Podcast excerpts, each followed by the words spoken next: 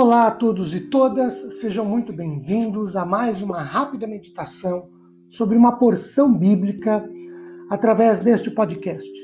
Meu nome é Ricardo Bresciani e eu sou pastor da Igreja Presbiteriana Filadélfia de Araraquara, situada na Avenida Doutor Leite de Moraes, 521, na Vila Xavier. É um prazer poder levar a todos vocês mais uma porção da palavra de Deus. Hoje, Mateus capítulo 6, de 9 a 13. Portanto, vós orareis assim: Pai nosso que estás nos céus, santificado seja o teu nome. Venha o teu reino, faça-se a tua vontade, assim na terra como no céu. O pão nosso de cada dia dá-nos hoje e perdoa-nos as nossas dívidas, assim como nós temos perdoado aos nossos devedores. E não nos deixes cair em tentação, mas livra-nos do mal, pois teu é o reino, o poder e a glória para sempre. Meus queridos, Mateus 6, 9 a 13 é um trecho bíblico que, na verdade, contém uma resposta de Jesus a um pedido de um dos seus discípulos sobre como deveriam orar. Lucas capítulo 11, verso 1 registra isso.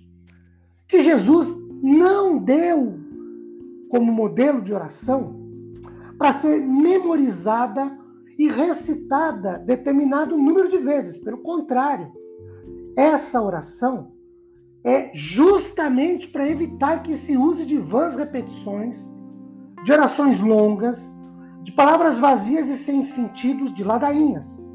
Nessa resposta, Jesus apresenta uma espécie de modelo, e eu falo isso entre aspas, com orientações que abrangem e tocam em algumas áreas essenciais do nosso dia a dia e que se constituem em como colocar nossas vidas debaixo da vontade de Deus, depender do Senhor e pedir-lhe perdão. Então vejam, são três objetivos bastante, bastante importantes aqui.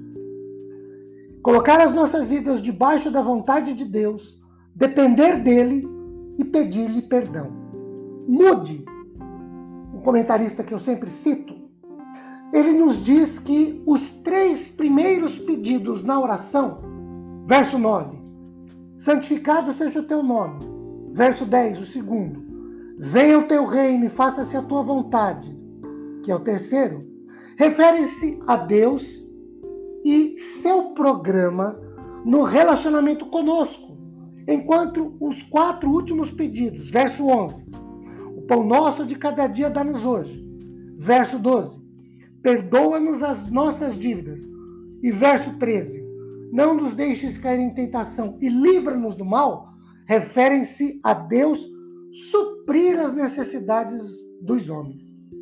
Queridos, de acordo com três outros comentaristas que eu também costumo citar, Redmaker, Allen e House, a frase santificado seja o teu nome, que consta no verso 10, não são palavras de adoração ao Pai.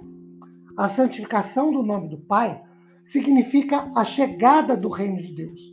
A frase o pão nosso de cada dia, no verso 11, ainda de acordo com esses três mesmos comentaristas, é uma lembrança do maná que Deus enviava diariamente para alimentar o povo de Israel no verso no deserto. E o pedido no verso 12, perdoa-nos as nossas dívidas, não se refere a como as pessoas são justificadas, mas sobre como alguém que foi justificado deve andar todos os dias com Deus.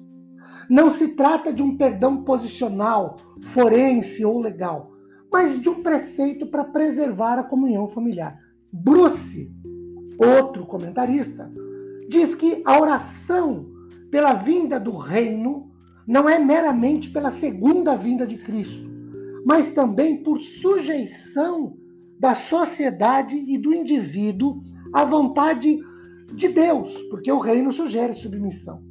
O comentário bíblico do Novo Testamento diz que o propósito desta oração é glorificar o nome de Deus e pedir ajuda para realizar a vontade de Deus na terra. Porque essa oração começa com os nossos próprios interesses pessoais, mas sim com os interesses de Deus, ou o nome de Deus, o reino de Deus, a sua vontade para depois objetivar o homem com as suas necessidades. Queridos, que Deus nos abençoe grandemente, derramando sobre nossas vidas sua graça após ouvirmos sua palavra.